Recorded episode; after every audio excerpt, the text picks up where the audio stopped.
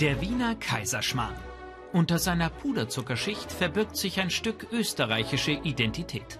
Schon der Name sagt es. Es gibt kein Gericht, das so eng mit der glanzvollen Vergangenheit der österreichischen kaiserlich und königlichen Monarchie verbunden ist wie der Kaiserschmarrn. Gleich neben dem Wiener Stephansdom versteckt sich in einer kleinen Gasse Heindels Schmarrn und Palatschinkenkuchel. Dort hat sich ein Koch schon seit fast drei Jahrzehnten diesem kulinarischen Klassiker verschrieben. Ich bin der Fritz Schubert, Küchenchef in der Palatschinkenküche. Mein Großvater hat schon Kaiserschmarrn gemacht. Ich mache ihn auch, weil für die österreichische Geschichte ist Kaiserschmarrn eines der besten Gerichte, die es gibt. Grundzutaten haben wir frische Eier, Weizenmehl, Milch von der österreichischen Kuh. Dazu etwas Vanillezucker.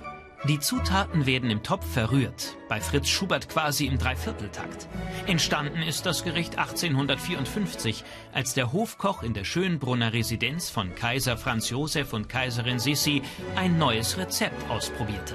Mein Kollege in Schönbrunn hat der Kaiserin eine Süßspeise gemacht. Die Sissi, ne? das war schon, daher sie sehr sportlich war, wollte sie immer nur schlanke Linie und so weiter. Und da hat sie das Schöne, was sie da hergerichtet hat, den Kaiser gegeben. Der daraufhin sagt, hm, was ist das für Schmoren? Er aß es, fand es für sehr gut und seitdem haben wir heute immer noch Kaiserschmarrn auf der Karte.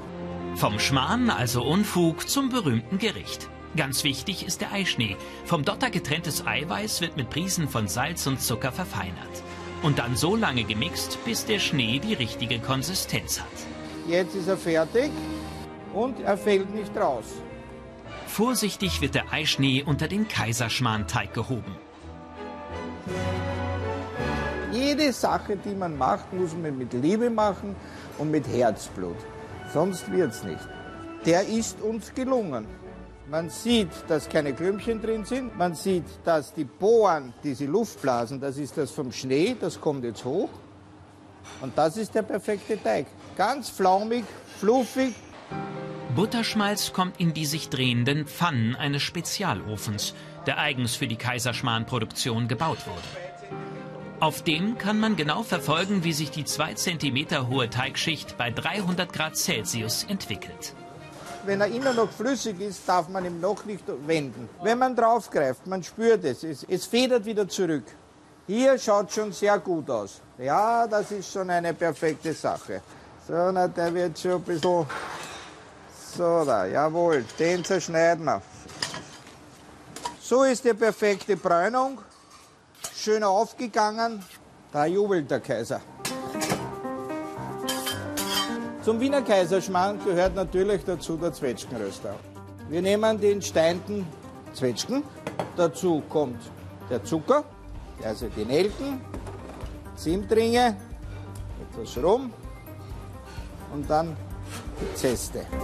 Mit etwas Wasser wird der Zwetschgenröster, eine Art Kompott, 20 Minuten auf kleiner Flamme gekocht und dann zum mit Puderzucker bestreuten Kaiserschmarrn serviert.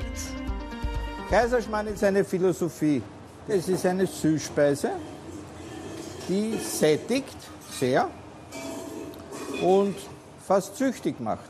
Isst man immer wieder, immer wieder, immer wieder. Das kann man als Hauptgericht essen oder als Nachspeise am Sonntag oder vom Montag bis Freitag.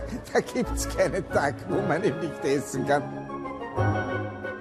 Und jeder Bissen erinnert auch an die kuriose Entstehungsgeschichte der kaiserlichen Lieblingsmehlspeise.